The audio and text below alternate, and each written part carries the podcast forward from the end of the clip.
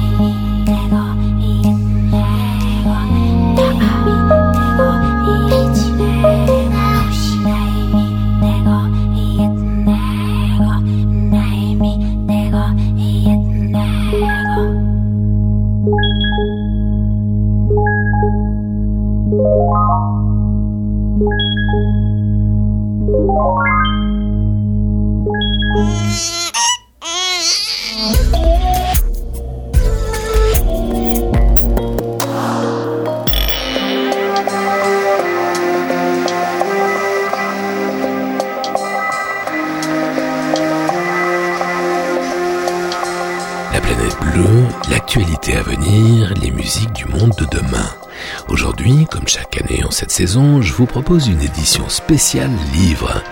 Non pas une sélection de 150 bouquins comme ça se fait beaucoup ici ou là, non non, une sélection très serrée, une dizaine de livres incontournables, tous autour des thèmes chers à la planète bleue, le futur, dans les arts et dans les sciences. Des beaux livres bien sûr, ça sent le sapin, mais pas que, des livres intelligents et urgents. Nous allons feuilleter les sept vies d'Alessandro Jodorowsky la voiture qui en savait trop, l'intelligence artificielle a-t-elle une morale Et quelques beaux livres sur les musiques électroniques, le dernier bouquin d'Yves Cochet, un peu raté, mais quand même essentiel, vous comprendrez tout à l'heure, la meilleure BD de la saison, et quelques surprises. Le panoramique sonore va nous entraîner aujourd'hui de Varsovie à Quito en Équateur, d'Espagne en Oregon, d'Argentine à New York, de Russie au Mali, de Düsseldorf à Paris, du Nouveau-Mexique au Tadjikistan et de Los Angeles à New Delhi, générique complet du programme musical en fin d'émission. Rêvez l'avenir encore un peu sur la planète bleue.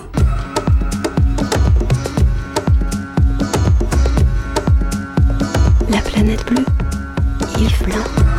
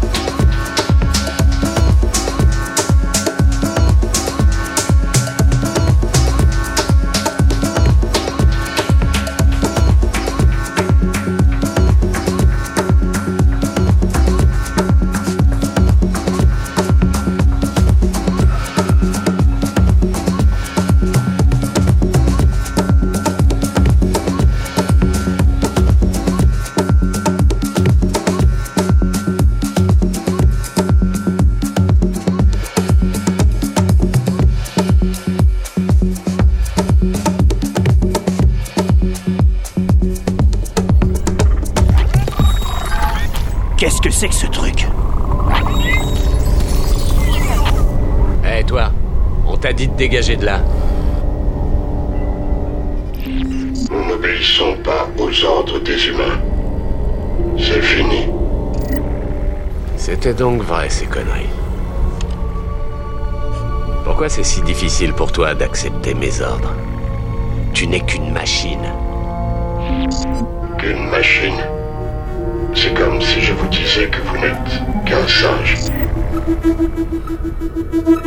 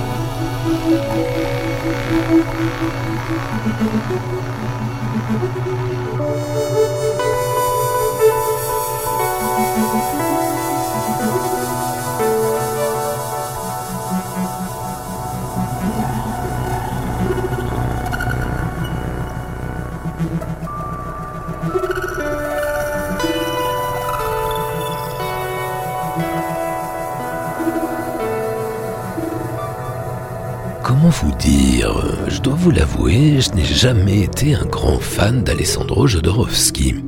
Je l'ai rencontré il y a des années, j'ai modérément apprécié son salmigondi de superstition, mêlant des trucs plus ou moins ésotériques à des illusions terre à terre, sinon sonnantes et trébuchantes, une espèce de maelstrom pour âmes égarées en mal de croyances exotiques.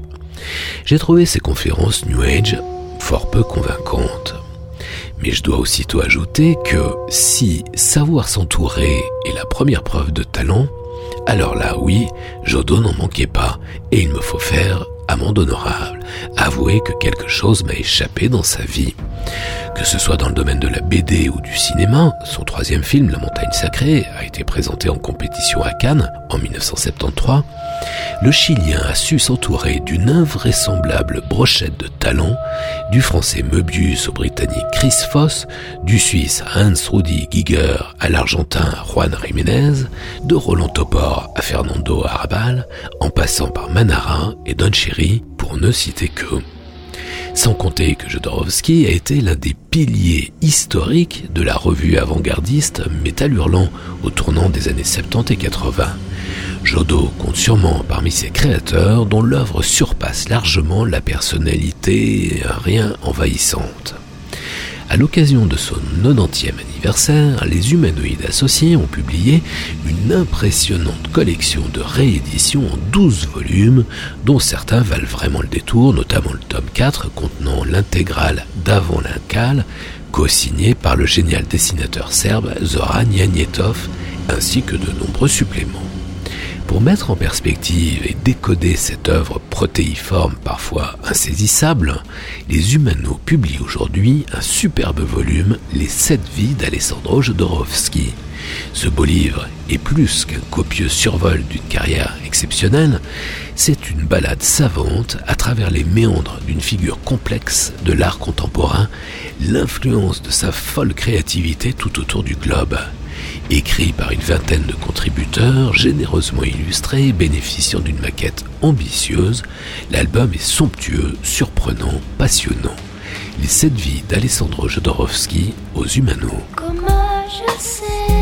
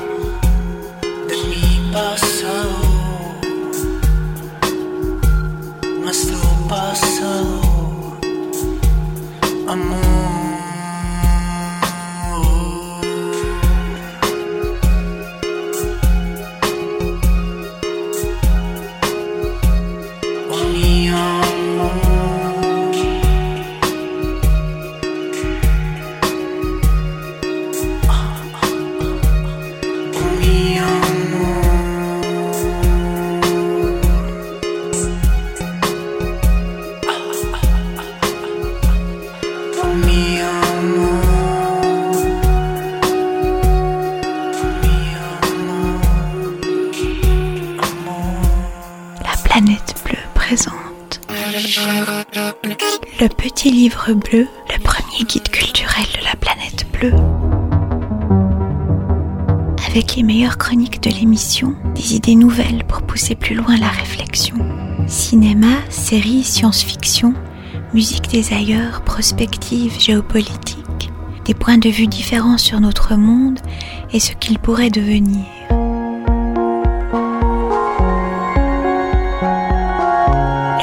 livre bleu, un abécédaire polémique, 400 pages, 400 illustrations, les plus grands dessinateurs de l'époque. Le petit livre bleu, réservez votre exemplaire dès maintenant sur laplanètebleu.com.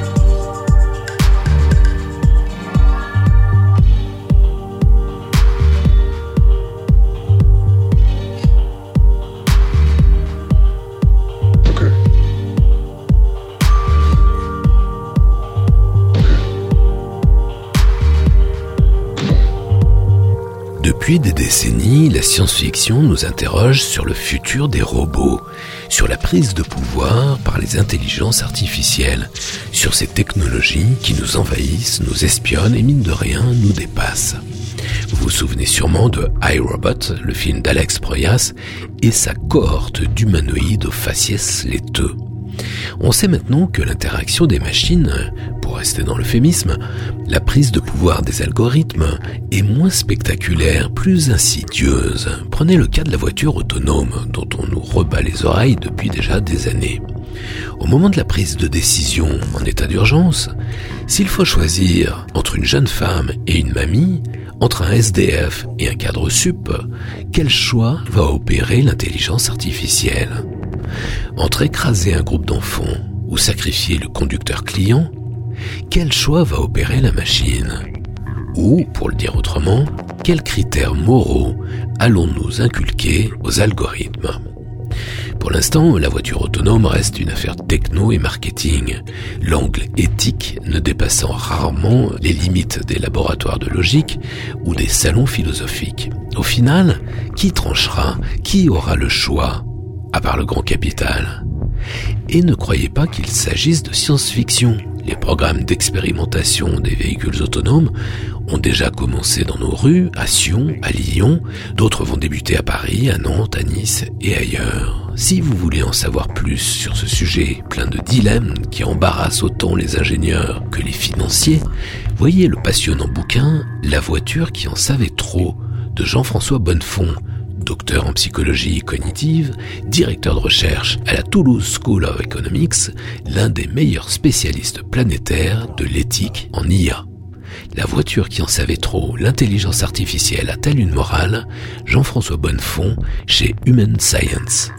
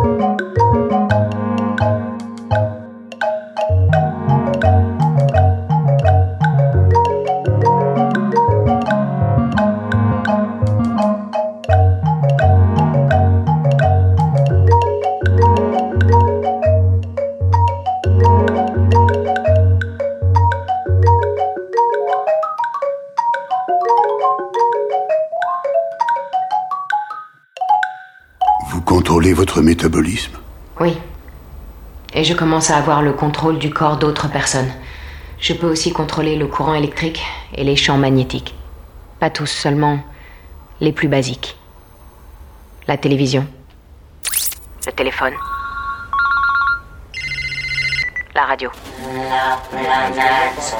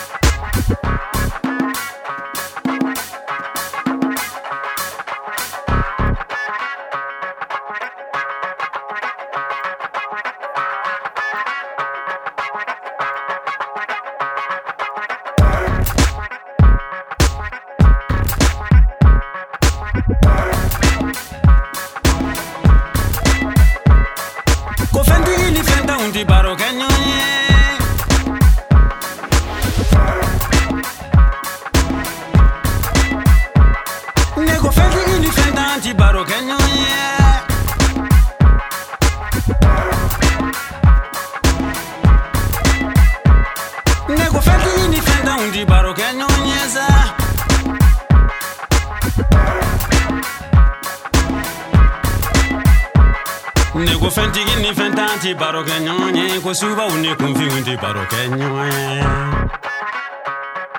Fenti gini fenta Neko fenti gini fenta Anti Muso cetti gini centa Unti parocchegno Nyingui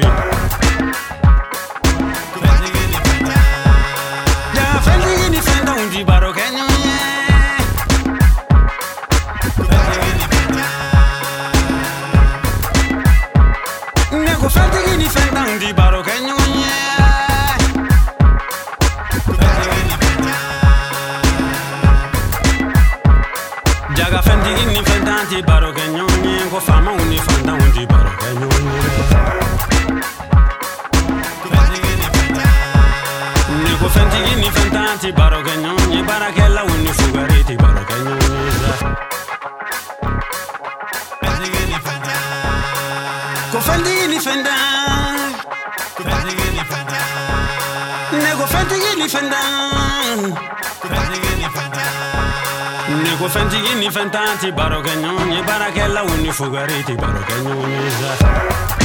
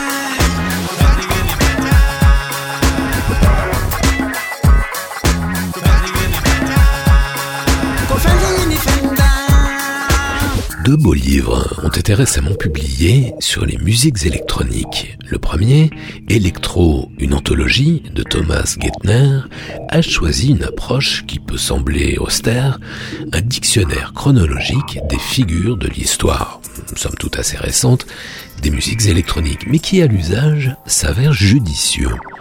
On suit un continuum historique des grands anciens, Luigi Russolo, Robert Moog, à la scène de Detroit, la French Touch, en passant par les machines mythiques, Fairlight, Korg MS-20 ou la fameuse platine Technics SL1200. La balade au long de ce fil historique se révèle passionnante, des sujets les plus familiers à ceux plus pointus, et c'est à la lecture de cet ensemble qu'apparaît peu à peu le foisonnement créatif de l'électro, depuis un demi-siècle, d'une part, et le pillage, la récupération permanente par la musique disco, la dance, et plus récemment, la variétoche qui tâche. Évidemment, ce type de présentation, chaque entrée dépassant rarement la double page, a un effet pervers, c'est la tendance à tout niveler. Les textes sont courts, évidemment faciles à lire, mais un peu légers. Electro, une anthologie de Thomas Gettner, vient de paraître aux éditions Grunt. Les éditions textuelles, elles, ont publié un très beau livre sous la direction du camarade Jean-Yves Leloup, Electro de Kraftwerk à Daft Punk. Ce grand livre est en fait le catalogue de l'exposition du même nom, organisée par la Cité de la Musique et la Philharmonie de Paris l'été dernier. Il est superbe avec un vrai plus culturel. Le loup n'est pas langue de bois et n'évite pas la question des difficultés à se renouveler que connaissent les musiques électroniques? Derrière le potentiel futuriste et créatif des sons électroniques, derrière le mythe de la culture techno, plus d'un critique évoque en effet une scène saturée, une innovation en berne.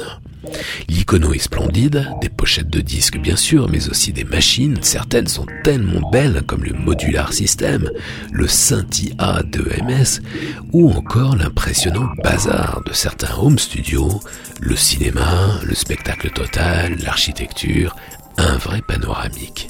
Electro de Kraftwerk à Punk, Jean-Yves Leloup, chez Textuel. Enfin, quelques mots sur un bouquin exceptionnel dans un secteur voisin, l'œuvre de Gideon Schwartz, sobrement intitulée IFI. Un formidable tour d'horizon du haut de gamme de la haute fidélité, un segment aujourd'hui sinistré. Son beau livre raconte avec éloquence l'histoire d'une technologie qui confine à l'art, déclencheur de passion, il est très cher, tout en anglais, mais somptueux, doté d'une impressionnante iconographie qui va sans nul doute passionner les audiophiles avertis. IFI de Gideon Schwartz chez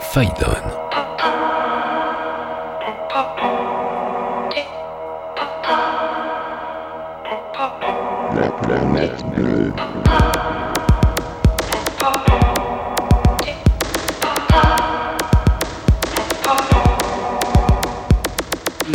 Music non-stop. Music non-stop. Non-stop. Music non-stop.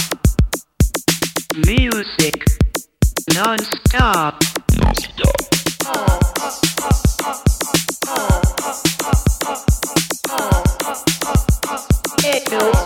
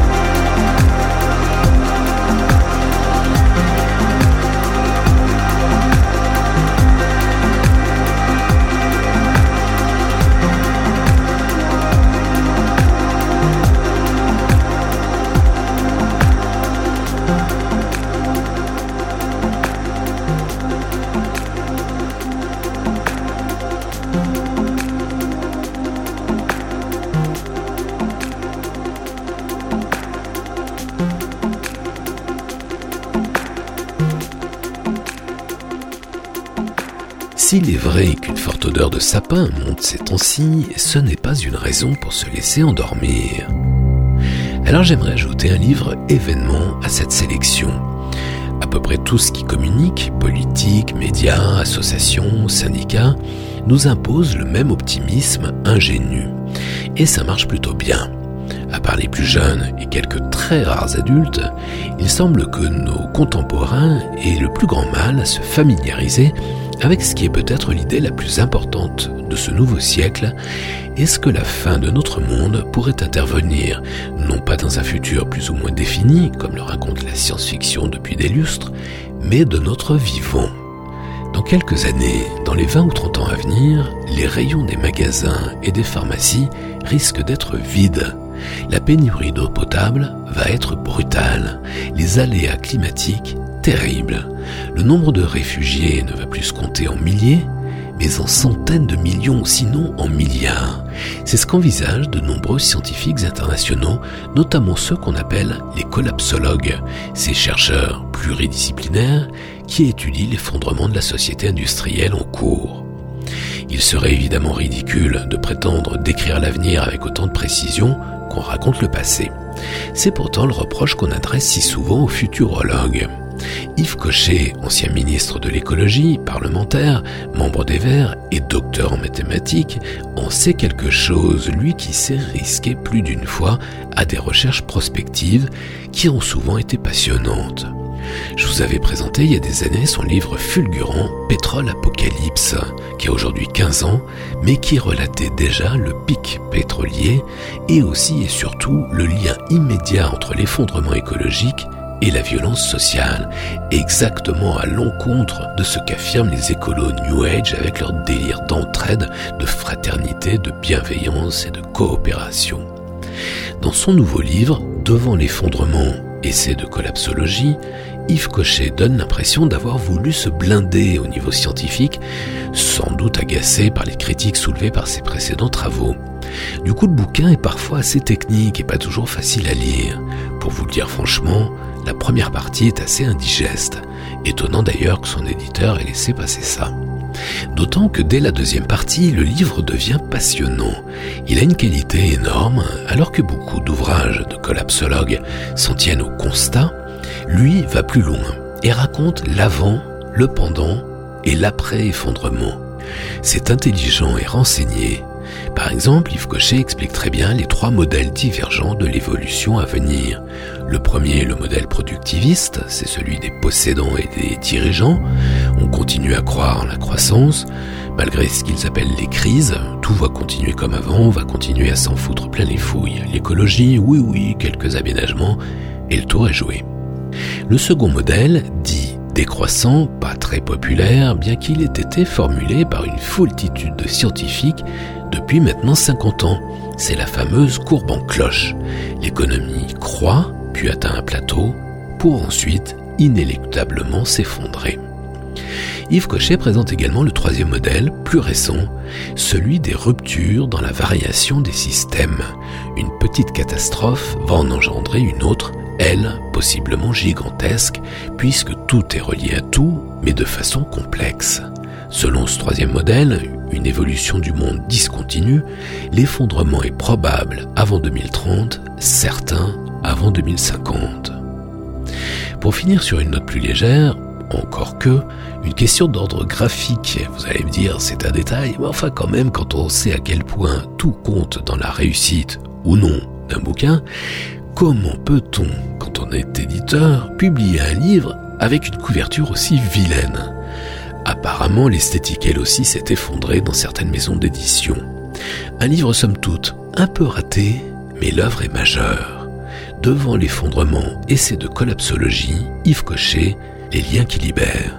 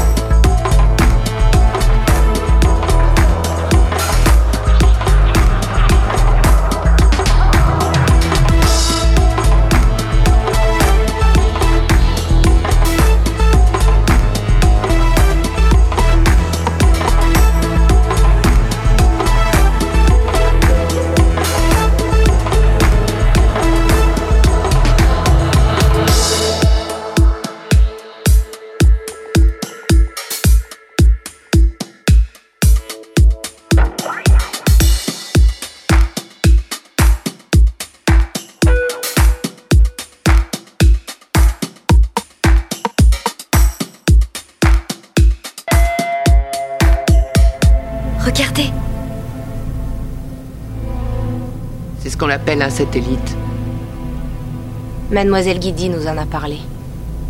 Avant, il passait des messages partout sur la Terre. Des émissions. Dans l'ancien temps, tout le monde avait son émission. Vous croyez qu'il y a encore des gens? Des gens qui s'envoient des émissions? Qui sait? La planète bleue, bleue, bleue, bleue, bleue, bleue.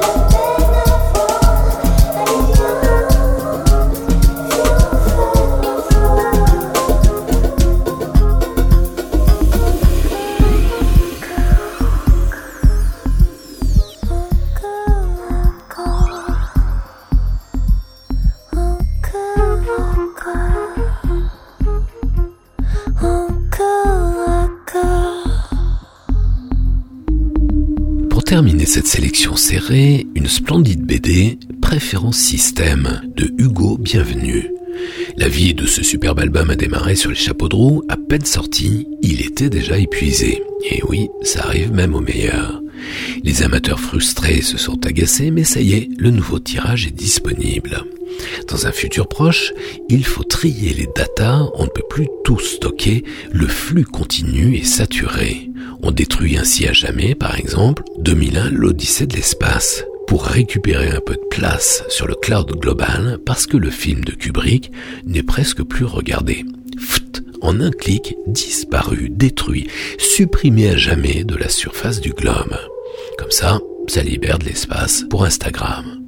Mais juste avant le clic final et définitif, un opérateur dangereusement romantique, une espèce de terroriste culturel, résistant au transhumanisme dominant, se fait une copie perso, évidemment illégale.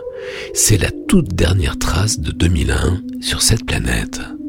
Quand elle découvre son acte de rébellion, sa copine est furieuse, elle lui fait une scène et retourne faire des retouches sur la prochaine pub Playmobil. À une époque où on ne sollicite plus les mères porteuses, mais les androïdes domestiques, Préférence Système est une réflexion poétique et puissante sur le futur de la culture, l'intelligence artificielle, la place de la mémoire. Un vrai roman graphique, pour une fois la formule n'est pas usurpée, 160 pages néo-rétro, un scénario en béton, une œuvre magistrale, assurément l'une des meilleures BD de l'année, malgré une mise en couleur improbable. Préférence système, Hugo Bienvenu, chez De Noël Graphics. Et puis, griotte sur le clafoutis, vous l'avez entendu tout à l'heure, la planète bleue va publier son premier guide culturel, le petit livre bleu. Un guide évidemment pas très aligné, vous vous en doutez. Depuis des années, vous êtes nombreux à réclamer un recueil des meilleures chroniques de la planète bleue. Eh ben, il arrive enfin. Encore que le petit livre bleu va être bien mieux qu'un simple recueil de chroniques. Vous y découvrirez les enquêtes et les analyses que vous avez préférées dans l'émission, mais le bouquin va aller plus loin. Il va vous permettre de pousser vos réflexions un peu plus avant, un peu plus avant dans le futur. Il va être question de cinéma, de séries, de science-fiction, de musique des ailleurs, mais pas seulement. Il va être également question d'idées nouvelles, de philosophie et de géopolitique, de prospective, de points de vue différents, de points d'écoute originaux sur notre monde et ce qu'il pourrait devenir. À mi-distance entre les arts graphiques et la prospective, 400 pages magistralement illustrées par quelques-uns des plus grands dessinateurs de l'époque. Le petit livre bleu sort début mars, mais vous pouvez déjà retenir votre exemplaire pour être à l'abri des galères. Rendez-vous sur laplanetebleue.com.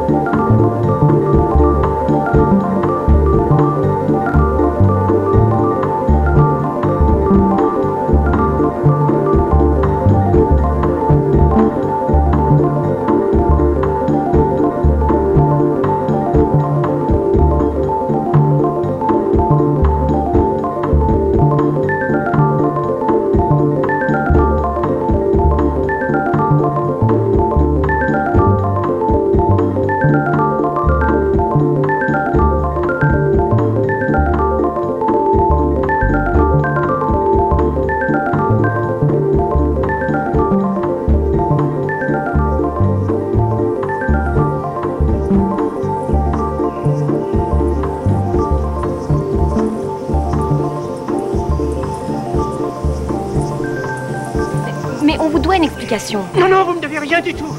Mais alors, rien du tout. On est honnête. Mais bien sûr que vous êtes honnête. J'ai jamais dit que vous étiez pas honnête. Je vous accuse de venir d'une autre planète. Mais honnête, la planète.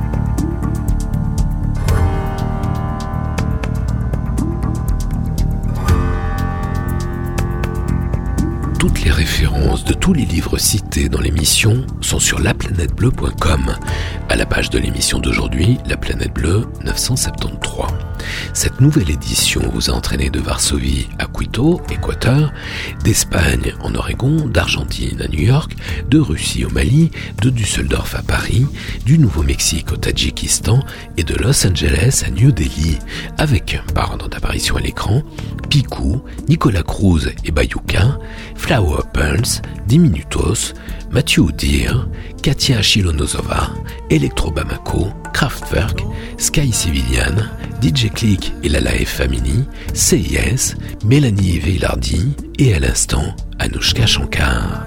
Retrouvez les références de tous ces titres et podcastez l'émission sur laplanètebleu.com. La planète bleue, libre, partout, toujours, tout le temps, en FM et en DAB, en streaming et en podcast, sur laplanètebleu.com, sur Mixcloud et sur iTunes. La planète bleue. Blanc. Prochain départ pour la Terre. Plus tard, plus loin, peut-être.